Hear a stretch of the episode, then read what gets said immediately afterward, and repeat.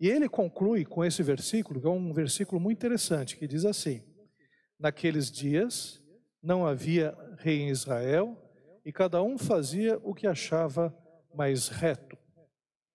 Então, esse versículo é um versículo que conclui mostrando que era uma desordem, era uma anarquia o tempo dos juízes. Anarquia no sentido pejorativo mesmo, né? no sentido de que não existia liderança, não existia nenhum tipo de ordem, e por causa disso, cada um fazia o que era reto aos seus próprios olhos.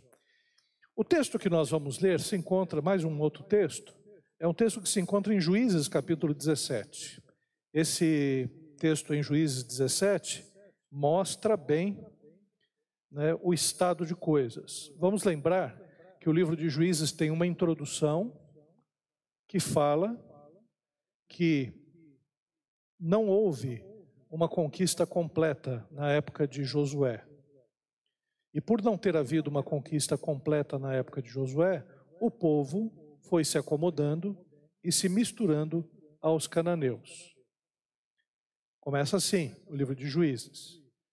Depois, nós temos uma segunda parte que fala sobre a história de doze juízes, dos menores até os maiores, daqueles que eh, tem um ou dois versículos falando sobre eles, e daqueles que a gente tem capítulos. Né, temos passagens mais é, extensas, Eude, Jefté, é, também Gideão, Débora, Baraque, Sansão, são juízes que têm partes mais extensas. E o que a gente percebe na, nesse período dos juízes, né, nessa narrativa dos juízes, é uma narrativa cíclica, em que o povo está sendo oprimido por causa da sua idolatria, o povo se arrepende, Deus suscita um juiz que é libertador, há libertação, há um período de paz, e depois volta tudo de novo, porque o povo eh, volta para a idolatria, eh, se afasta de Deus e começa a ser oprimido novamente pelos seus adversários. Então isso ocorre num ciclo que a gente pode ver que se repete 12 vezes na história dos 12 juízes. E a terceira parte, então a primeira, a, juiz, a primeira, a conquista incompleta, a segunda parte mais extensa que fala dos juízes, e a terceira parte, que é essa que nós vamos trabalhar hoje, começar a trabalhar hoje e depois a semana que vem, é a pior possível, que mostra né, o estado calamitoso no aspecto moral é, do povo de Israel. A gente pode dizer que o livro de Juízes ele é uma espiral descendente. Ele vai descendo, vai piorando, piorando, piorando, piorando, piorando, até chegar no capítulo 17, até o final, 21, onde a gente percebe que é uma sociedade absurda e a gente vai ver semana que vem que vai chegar até a, o estupro, a violência sexual e a guerra civil. Então, olha só que sociedade é essa, que vai piorando, piorando, piorando, até chegar à guerra. A guerra é um estado em que a sociedade se perdeu. Qualquer sociedade que entra em guerra, ela se perdeu. Perdeu a autoridade, os seus líderes não mandam mais, né? a guerra civil começa a, a, a corroer as estruturas, muitas pessoas morrem, eh, lideranças se engalfiam contra as outras e a nação acaba sofrendo ainda mais. Bom, vamos ler então. Juízes capítulo 17 é a história de Mica e o ídolo da sua casa. Havia um homem da região montanhosa de Efraim, cujo nome era Mica, o qual disse à sua mãe: os mil e cem ciclos de prata que te foram tirados, por cuja causa deitava maldições, e de que também me falaste, eis que esse dinheiro está comigo. Eu o tomei. Então lhe disse a mãe: Bendito do Senhor seja meu filho. Assim, restituiu os mil e cem ciclos de prata à sua mãe, que disse: De minha mão dedico esse dinheiro ao Senhor para meu filho, para fazer uma imagem de escultura e uma de fundição, de sorte que agora eu te devolvo. Porém, ele restituiu o dinheiro à sua mãe, que tomou duzentos ciclos de prata e os deu ao ourives, o qual fez dele uma imagem de escultura e uma de fundição, e a imagem esteve em casa de Mica. E assim este homem, Mica, veio a ter uma casa de deuses, fez uma estola sacerdotal e ídolos do lar, e consagrou a um de seus filhos para que fosse por sacerdote. Naqueles dias não havia rei em Israel e cada qual fazia o que achava mais reto.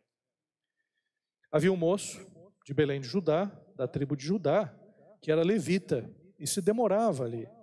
E esse homem partiu da cidade de Belém de Judá para ficar onde melhor lhe parecesse. Seguindo, pois, o seu caminho, chegou à região montanhosa de Efraim, até a casa de Mica. E perguntou-lhe Mica: De onde vens? Ele lhe respondeu: Sou levita de Belém, de Judá e vou ficar onde melhor me parecer. Então lhe disse Mica: Fica comigo e seme por pai e sacerdote, e cada ano te darei dez ciclos de prata, o vestuário e o sustento.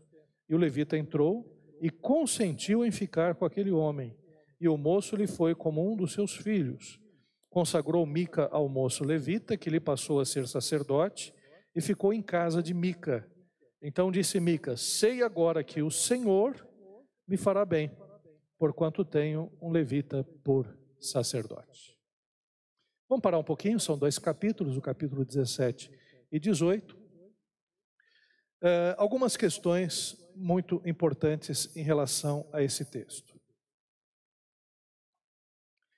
O período de juízes, ele é marcado por uma ausência de liderança. Eles estavam vivendo um caos político, econômico e religioso. Não havia rei em Israel e cada um fazia o que bem lhe parecia aos seus olhos.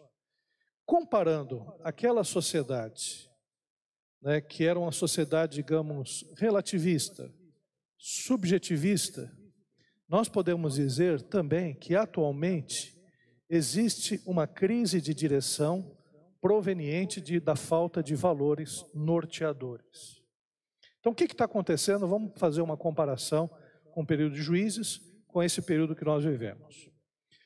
No período de juízes, olha só a confusão que existia. Primeiro, uma mãe é roubada. Aí ela amaldiçoa quem roubou. Aí, quem tinha roubado? O filho. E o filho, com medo da maldição, maldição de mãe não é fácil, né? É, ele devolve o dinheiro para a mãe. A mãe agradece a Deus, fica toda contente.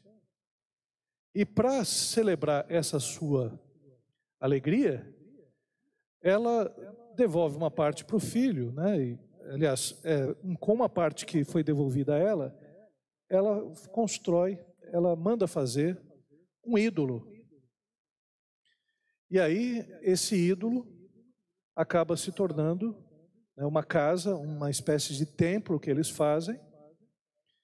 É, com, ficam com o responsável, um dos filhos fica responsável a ser sacerdote, mas passa um belemita, que era levita, que é contratado para ser um sacerdote dessa casa de deuses.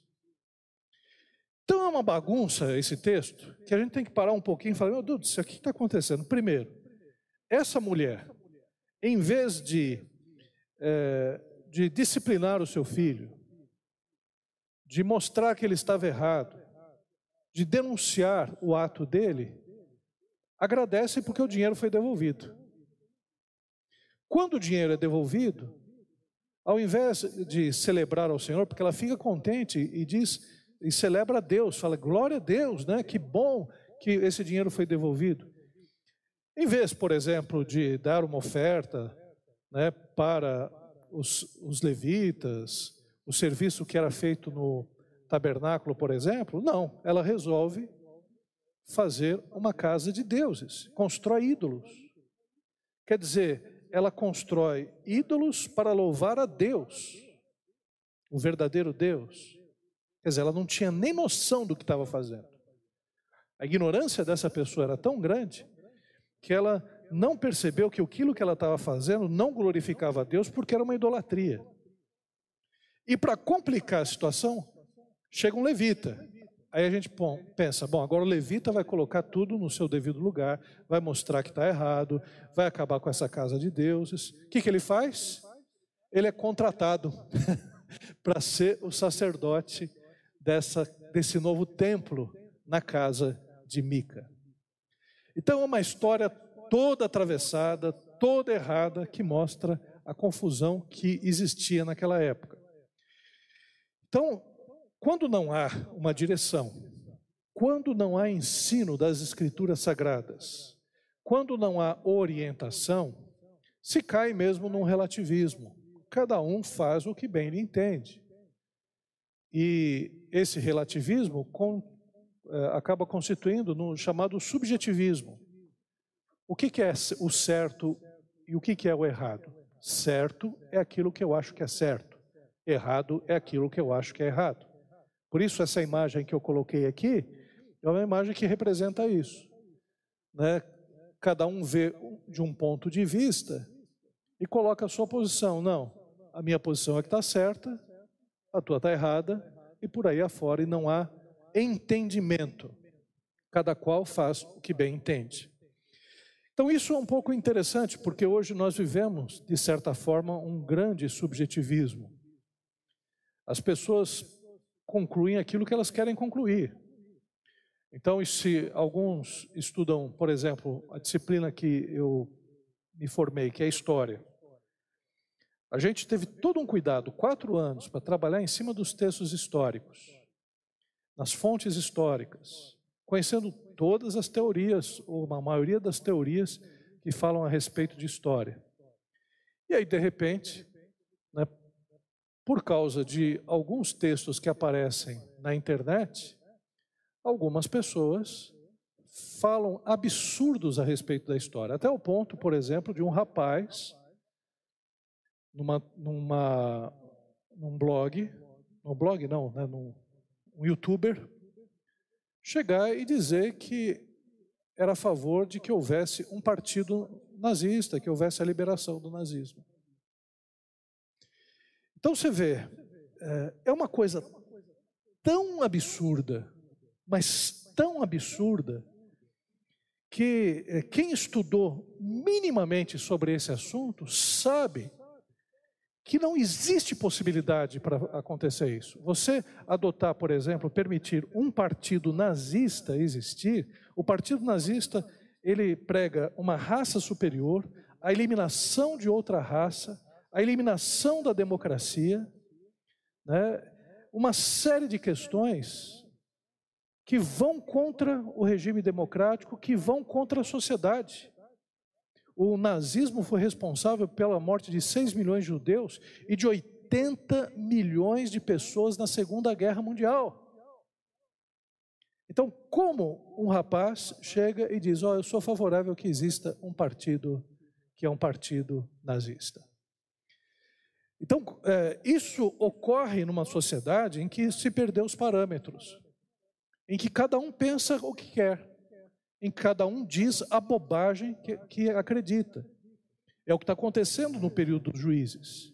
Eles perderam a referência de Deus, perderam a referência da verdade, e cada qual faz qualquer coisa e diz qualquer coisa, ao ponto de uma mulher achar que tem o direito de fazer uma imagem, né, uma casa de deuses, e o Mica, por exemplo, né, estabelecer seu filho como sacerdote, e um outro levita, né, que do remédio só cheirou a tampa também, né, aceitar ser o sacerdote dessa casa. Então, isso não vai acabar bem. Essa história não acaba bem, não pode acabar bem. Ela começa toda errada. Então, esse tipo de situação é uma situação muito complicada numa sociedade. E eu estou fazendo essa comparação. É claro que eu creio que a gente ainda tem valores cristãos. Eu creio que existe ainda a possibilidade de nós termos uma conversa mais séria a respeito da verdade. Não caímos num subjetivismo total, mas o relativismo e o relativismo não é uma coisa que religiosos fizeram. O relativismo é uma ideia secularizante. Né, lá atrás, né, já com Einstein na teoria da relatividade, que é uma coisa correta na física, o pessoal começou a colocar isso no mundo das ideias. Cada um tem o seu ponto de vista, cada um tem a sua verdade. Hoje, a gente tem uma, uma grande estupidez generalizada de pessoas que acreditam nas coisas mais absurdas e você tem grupos que vão atrás. É o relativismo né, acabando com a própria ciência. A ciência que se estabelece com postulados, com teses, é, com ideias né, mais firmadas, né, a nossa sociedade caiu num relativismo tamanho que a própria ciência não consegue se impor agora. Não consegue. O pessoal desacredita da ciência, desacredita de médico, desacredita de cientista, desacredita de pesquisador, é, começa a acreditar nas coisas mais absurdas que existem por aí. É o relativismo tomando conta. E uma sociedade relativista é, sempre estabelece o seguinte: se não tem um padrão, eu sou o padrão. Então, acaba com a questão da autoridade. Então, você não obedece mais à autoridade. Então, a polícia deixa de ter autoridade. O governo deixa de ter autoridade. O médico deixa de ter autoridade. O pastor deixa de ter autoridade. É, é impressionante como a gente tem blogs aí de pessoas que falam sobre teologia, falando sobre os, também as coisas mais toscas que a gente pode imaginar. É, é, todo dia tem um pastor que me manda um vídeo. Eu falei, não acredito. Eu primeiro eu penso, onde é que esse pastor está achando esses vídeos? Mas os vídeos mais esquisitos de ideias, doutrinas, é, práticas, heresias, das mais absurdas. Quer dizer, o Brasil está se tornando um país de maioria evangélica, mas que evangelho é esse? Né? Então é a ideia do subjetivismo. Outro aspecto. Nós vemos uma espécie de secularização. No caso dos juízes aqui, existe uma manipulação inconsequente do culto, que mistura elementos do culto cananeu com o ministério levítico. Há uma minimização de valores éticos e espirituais. Então, o que você tem não é aquela, aquela noção de sagrado. Vamos pensar que Moisés, quando viu a sarça ardente, ele tirou as sandálias dos pés. Deus mandou ele tirar as sandálias dos pés. Ele se prostrou diante da sarça ardente, porque ali era uma manifestação de Deus, Deus se apresentou daquela maneira, e ele temeu, porque ali estava a figura do sagrado.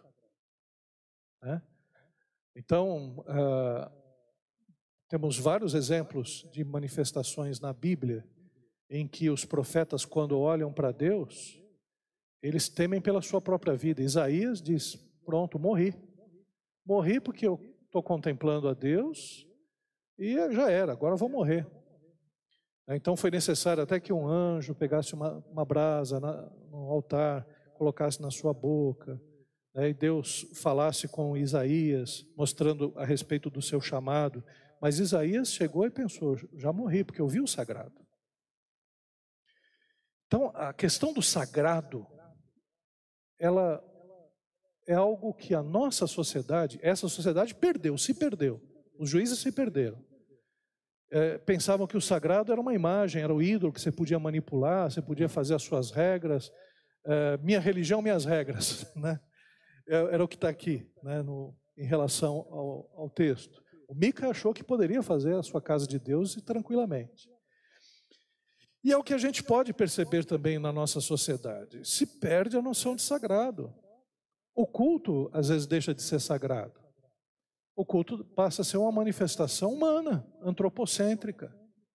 Né, as músicas passam a ser antropocêntricas. Ah, eu preciso disso, restitui, eu quero de volta o que é meu é, é e uma série de músicas né, que é, parece mais o filho pródigo cantando do que propriamente um louvor a Deus. Né, o filho pródigo diz: dá o que é meu. Essa música restitui, eu quero de volta o que é meu, parece canção do filho pródigo. né, é, um, é, uma, é uma perda da, da ideia do sagrado. Porque no culto, a gente está cultuando a Deus, está se prostrando diante de Deus. Nós que somos pecadores. Nós nos achegamos numa, num templo, na igreja, para pedir perdão pelos nossos pecados, para louvar e adorar a Deus que é sobre todas as coisas, para ouvir a Sua palavra, para que a nossa vida seja orientada a viver corretamente, em santidade e testemunho. Mas o que a gente pode perceber? Uma secularização acaba levando a gente para a idolatria. E a idolatria, o que quer fazer a idolatria? Manipular Deus. Ah, Deus, eu quero isso, eu quero aquilo, vou fazer uma campanha, campanha da fogueira não sei o quê, eu quero, vou dar tanto para receber tanto, eu vou na igreja o que eu preciso disso, preciso de marido, preciso de esposa, uh, preciso de dinheiro, uh, vou fazer um negócio, uh, e começa a se manipular Deus.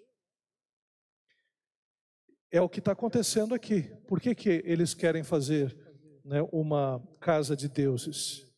Eles querem fazer uma casa de Deus, de deuses, para serem abençoados, para ter o nome deles né, exaltado, o nome deles exaltados diante daquele, daquela sociedade.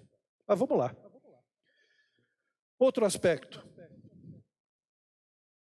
Quando você tem, nesse caso aqui, né, na idolatria, uma oferta de divindades, você é, cai numa lógica que é a seguinte: a divindade, a imagem, ela está ali para me servir em alguma coisa. Então, quando você tem várias imagens, existe uma competição, existe um supermercado de imagens, de idolatrias. Eh, de religiões, em que você vai numa religião ou segue a uma idolatria segundo aquilo que você deseja. É um supermercado. Então você deseja, por exemplo, uma divindade que lhe dê coisas. Então, tal divindade, por exemplo, fornece um bom casamento. Tal divindade fornece dinheiro. Tal divindade fornece poder, tal divindade é boa para a guerra, e assim por diante. É um supermercado. É interessante que hoje eu fui numa loja onde havia vários santos, né? e você escolhe o santo da sua devoção. O santo que você está precisando. O santo que a tua família gostava, e por aí afora. Aqui também existe uma escolha de uma divindade. E hoje o que nós podemos perceber, nós temos um, uma divin, divindades e pessoas e sacerdotes que estão dispostos a tudo. Que é o caso do belemita, desse jovem levita, que ele deveria pregar sobre o Deus verdadeiro, mas a oferta foi tão interessante para que ele fosse sacerdote, que ele resolveu topar tudo por dinheiro. Então você vai ter, além da divindade, um corpo sacerdotal que vai dar fundamento e base para essa divindade, para esse tipo de culto, para esse tipo de religião. Então é a venda da fé. Aquilo, isso aconteceu, já aconteceu naquela época acontece hoje, em que você tem uma profissionalização da carreira sacerdotal. Isso ocorre com padre, com pai de santo, com médium e, infelizmente, com pastores também. Pessoas chamadas pastores. Teve uma série de reportagens que a gente viu, por exemplo, um padre que fez uma associação para arrecadar dinheiro para a construção de um grande templo, e ele pegava esse dinheiro para ele. De um pai de santo, que além de pegar dinheiro para ele, ele é, traficava, era traficante de pedras preciosas e um abusador sexual. E você teve também um caso de um pastor, de uma pastora, que acabou matando o seu esposo, e ela tinha vários filhos adotados, tinha uma espécie de. tinha vários, três templos, três igrejas, e uma ONG, era uma deputada federal, deputada federal. Você sabe com quantos votos você precisa ter para ser uma deputada federal no Rio de Janeiro? O quanto de dinheiro você gasta para acontecer, para fazer isso? E o quanto um deputado federal ganha? Então ela conseguiu isso através né, do, da mistura entre fé e política. E depois se viu que a história dela é uma história de horrores. Uma pessoa que foi acusada de matar o seu próprio marido, os seus filhos adotados, né, um deles tinha relação sexual com ela mesma, com a própria madrasta, né, entre aspas, ou a mãe, a mãe que adotou o jovem. É uma história de horrores. Num verniz religioso, que é o que está acontecendo aqui. Uma casa de deuses com verniz religioso. Bom, existe então uma venda do chamado por uma vida de fama e dinheiro, uma tendência à adoração do Deus mercado e uma confusão entre prosperidade bíblica e teologia da prosperidade. É, não confundamos prosperidade bíblica com teologia da prosperidade. teologia da prosperidade foi feita agora nos anos 80, que diz que o crente que faz as coisas direitinho vai ficar rico, vai ter o melhor da terra, vai ter isso ou ter aquilo. A prosperidade bíblica é aquela que diz que não vai faltar o necessário para a nossa vida. E mais ainda, prosperidade bíblica está relacionada com a prosperidade espiritual e você ser bem sucedido no seu relacionamento, na sua vida espiritual, no seu testemunho. Né? Não vai faltar o pão, não vai faltar o abrigo. Essa é a prosperidade bíblica. Né? E não está ligada ao fato de ser rico. Tem muitos ricos aí que, que perderam a sua alma, perderam a, a sua dignidade. Né? Então, não confundamos riqueza com prosperidade. Alguns cristãos são ricos e não tem problema em ser rico, mas o problema é achar que você tem que ser rico por seguir a Deus e Deus vai te dar tudo por, pelo fato de você segui-lo. Agora, quais são as consequências da atitude do jovem sacerdote? Vamos lá. Esse belemita, ele vendeu o seu chamado por dinheiro. E vendendo o seu chamado por dinheiro, em tempos de falta de direção, esse sacerdote reforçou o sentimento de desorientação. Ele que deveria colocar as coisas nos seus devidos lugares, ele simplesmente se deixou levar pelo pensamento da sua época. Em tempos de secularização, ele empurrou mais ainda para o abismo uma família e uma tribo, porque olha só como o erro puxa a outro erro. Da mesma forma que uma mentira precisa ser é, endossada por uma outra mentira para ela se manter. Então, o mentiroso vai mentindo, mentindo, mentindo, mentindo. E ele não pode parar de mentir, porque senão vão descobrir né, que aquilo que ele está falando não é verdade. A verdade não. Você falou a verdade uma vez, ela se sustenta. Por isso que Jesus Cristo é o caminho, a verdade e a vida. Você não precisa de outra coisa. Você não precisa sustentar a verdade. A verdade por si só, ela se sustenta. A verdade é Jesus. E nesse caso aqui, o que a gente pode perceber, aquele sacerdote que vendeu o seu chamado por dinheiro para uma família, encontrou posteriormente um outro grupo, que era um grupo de 600 pessoas, isso está no capítulo 18, que invadem essa casa de ídolos, que rouba essas imagens que são feitas de prata, o sacerdote Mica, o sacerdote, desculpe, levita, chega e diz: O que, que vocês estão fazendo? Esses homens disseram: Você cale a sua boca, não diga nada.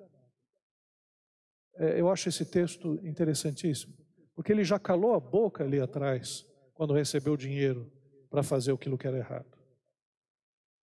E ainda está calando a sua boca quando esses 600 homens agora roubam esses ídolos e a casa de Mica.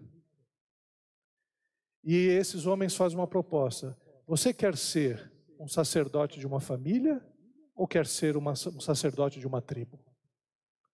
Você quer ganhar tanto, tão pouco servindo a uma família, ou você quer ganhar mais seguindo uma tribo? Aquele sacerdote entregou os ídolos, entregou a estola sacerdotal e foi atrás dessa tribo e resolveu ser agora o sacerdote dessa tribo. Veja o capítulo 18. Diz assim: uh, versículo 9: Disponde-vos e subamos contra eles, porque examinamos a terra e eis que é muito boa. Estais aí parados? Não vos demoreis em sair para ocupardes a terra. E quando lá chegardes, achareis um povo confiado, e a terra é ampla, porque Deus vos-la entregou nas mãos. É um lugar em que não há falta de coisa alguma que há na terra. Então partiram dali, da tribo dos Danitas, de Zorá e de Estaol, 600 homens armados de suas armas de guerra. Subiram e acamparam-se em Kiriat Jearim, em Judá, pelo que chamaram a esse lugar Maané, Dan, até o dia de hoje. Está por detrás de Kiriat Jearim. E dali passaram a região montanhosa de Efraim e chegaram até a casa de Mica. Mais para frente, a gente pode perceber, versículo 16: Os 600 homens que eram dos filhos de Dan, armados de suas armas de guerra, ficaram à entrada da porta da casa de Mica. Porém, subindo os cinco homens que foram espiar a terra, entraram e apanharam a imagem de escultura, a estola sacerdotal, os ídolos do lar e a imagem de fundição, ficando o sacerdote em pé à entrada da porta com os 600 homens que estavam armados com armas de guerra. E entrando eles, pois na casa de Mica, e tomando a imagem de escultura, a estola sacerdotal, os ídolos do lar, a imagem de fundição, disse-lhes o sacerdote: Que que estáis fazendo? E eles disseram: Cala-te e põe a mão na boca, e vem conosco, e sê-nos por pai e sacerdote. Ser-te-á melhor seres sacerdote da casa de um só homem, do que seres sacerdote da tribo de uma família em Israel. Mais para frente, no versículo é, 30. Deixa eu ver aqui. Versículo 27. Levaram eles o que Mica havia feito e o sacerdote que tivera e chegaram a Laís, a um povo em paz e confiado, e os feriram a fio de espada e queimaram a cidade. Ninguém houve que os livrasse, porquanto estavam longe de Sidom e não tinham trato com ninguém. A cidade estava no vale junto a Rebete Reobe, reedificaram a cidade e habitaram nela. E lhe chamaram Dan, segundo o nome de Dan, seu pai, que nascera Israel. Porém, outrora, o nome dessa cidade era Laís. E os filhos de Dan levantaram para si aquela imagem de escultura. E Jonatas, filho de Gerson, filho de Manassés, ele e seus filhos foram sacerdotes da tribo dos Danitas até o dia do cativeiro do povo. Assim, pois, a imagem de escultura feita por Mica estabeleceram para si todos os dias que a casa do Deus, de Deus esteve em Siló. Como um abismo chama um outro abismo, essa tribo de Dan, ela migrou para o norte, e quando aconteceram algumas investidas de inimigos, essa tribo desapareceu. A tribo de Dan desapareceu. Se você for lá em Apocalipse, quando cita os nomes das tribos de Israel, não está a tribo de Dan. Então, aquilo que aconteceu como sendo algo fortuito para resolver o problema de uma casa, de uma família, cresceu para alcançar uma tribo, e uma tribo que se perverteu ao ponto de não mais seguir a Deus, perverteu-se e perdeu-se também no meio do caminho. A tal ponto que nem mesmo em Apocalipse essa tribo é mencionada entre as doze tribos de Israel. O que nós podemos perceber é que um abismo chama um outro abismo, e no Vale Tudo de sua época, ele apresentou como valor mais importante o dinheiro. Agora, só para encerrar, né? deixa eu ver quanto tempo a gente tem aqui. Mais sete minutinhos. Só para encerrar aprendendo por aquilo que o jovem não fez. Nesse finalzinho do capítulo, a gente entende que o nome dele era Jonatas. Esse levita se chamava Jonatas, filho de Gerson, que era uh, o Gerson era de um ramo de levitas uh, até famoso. Né? O que o jovem não fez e o que a gente precisa fazer no nosso tempo para reverter essa situação? Primeiro, reafirmar a palavra de Deus com um padrão de fé e conduta. Não dá. Não dá para a gente discutir teologia sem conhecer Bíblia. Não dá para a gente chegar e confundir alhos com bugalhos, Baal com Yahvé, o Senhor com ídolos, que é o que está acontecendo hoje em dia em várias igrejas. Não dá. Tem igreja, por exemplo, que tem arca do concerto. O pessoal fica se prostrando diante de arca de do concerto. Não dá, é uma confusão de símbolos. A arca do concerto simboliza a palavra de Deus. A palavra de Deus não tem que ser adorada, ela tem que ser lida, ela tem que ser aprendida, né? para que a gente possa adorar a Deus, que é o Senhor. Então a gente tem que se firmar na palavra de Deus, conhecer a Bíblia toda ela, é, fazer estudos bíblicos. Se você for um sacerdote, na verdade, se for um líder, tem que conhecer fundamentos de teologia para poder liderar, para poder orientar adequadamente o povo. Tem que conhecer a Bíblia de capa a capa, de Gênesis Apocalipse, quem escreveu, por que, que escreveu, o que significa, entender o plano de Deus. Uh, e o plano de Deus na Bíblia é revelar a Jesus Cristo como Senhor e Salvador. É, desde Gênesis, Apocalipse, nós temos né, essa, essa verdade. Então, a Bíblia não é um livro de sortilégio, não é um livro para você abrir ao acaso, é, para colocar o dedo em algum versículo e servir de alguma profecia, de alguma é, previsão escafalobética, né, como o pessoal diz. Então, isso não dá, não dá, não dá para a gente fazer isso com a Bíblia. Aliás, isso é, é falta de senso do sagrado. Não dá, por exemplo, para a gente estabelecer um culto com um louvor de 20, 20 músicas de louvor, letras esquisitíssimas que não remetem à Bíblia. É, não dá para fazer um culto com uma hora de pregação para arrancar dinheiro do povo e cinco minutos de palavra. Ou até mesmo uma palavra grande, mas sem fundamento bíblico. Não dá. Isso é falta de, de sacralidade, de você é, adorar de fato a Deus. O culto tem que levar o povo a adorar a Deus.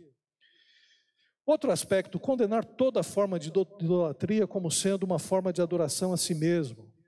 Idolatria, no nosso tempo, ela se reveste de vários aspectos. Pode ser a idolatria crua, né, a uma imagem de escultura, mas pode ser uma idolatria a uma pessoa, a idolatria evangélica é uma idolatria voltada a nomes, pastores, líderes. Né? Tem que parar com isso também. A gente tem que entender que todos os pastores são falhos, são homens pecadores como todos nós somos, que precisam da graça de Deus e que a gente segue líderes e pastores a partir do que eles pregam, se está de acordo com a palavra e não de acordo com as suas ideias. Então, não pode. Se... E outra, pastor ele não tem autoridade para falar sobre tudo. Pastor não conhece medicina. Pastor não conhece política. Pastor não conhece sociologia. É, a gente tem que colocar as autoridades nos seus devidos lugares. Então, o pastor ele tem que mostrar fundamento na palavra de Deus e em outras áreas ele tem que ter conhecimento de fato para poder chegar. Eu não sou psicólogo, não sou psiquiatra. Se vier uma pessoa aqui é, com uh, algum com síndrome de pânico, eu não posso atender. Eu posso orar por ela, repreender a enfermidade, mas eu tenho que encaminhar para o médico. Se tiver uma pessoa aqui com câncer, é para o médico que eu vou encaminhar, eu não sou autoridade nisso.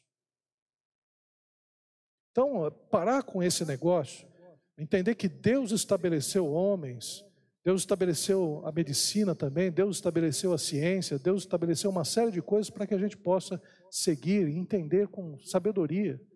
Então, eu fico com medo de pastor que dá pitaco em um monte de coisa, que fala sobre tudo e todos.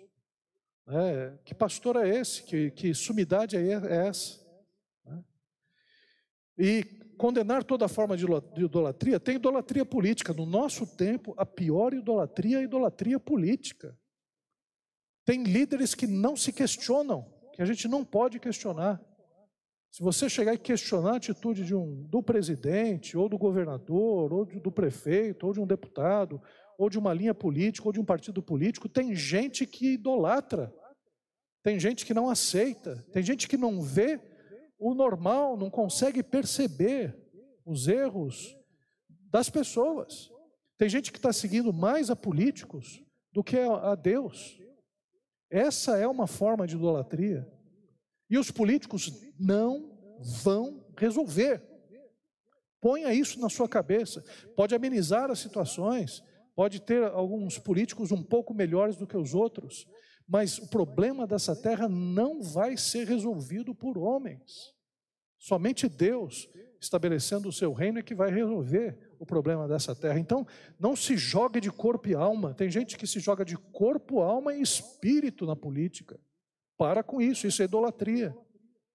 Né?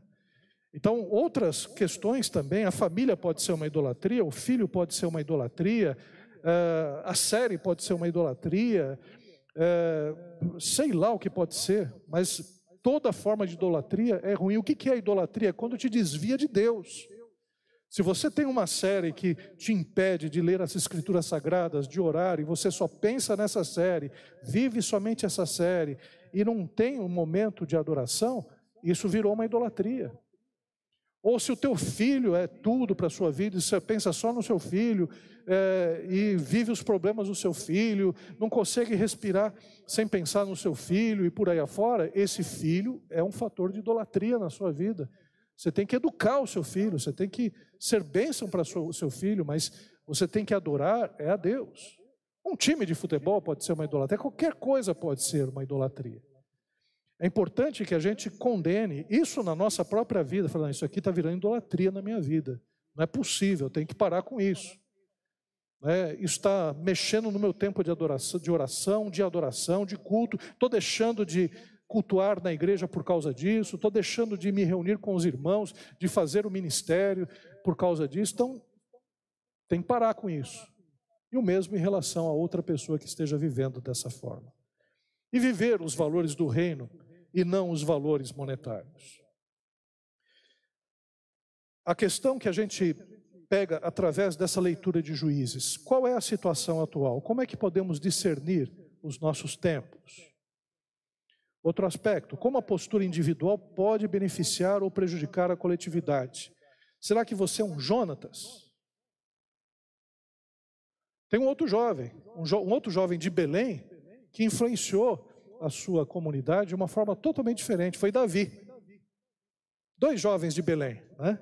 o Jonatas que levou à ruína uma tribo, e Davi, que venceu o gigante Golias e conseguiu unificar o seu povo, se tornou um rei, a tal ponto de que Jesus Cristo, ele é chamado filho de Davi. Né?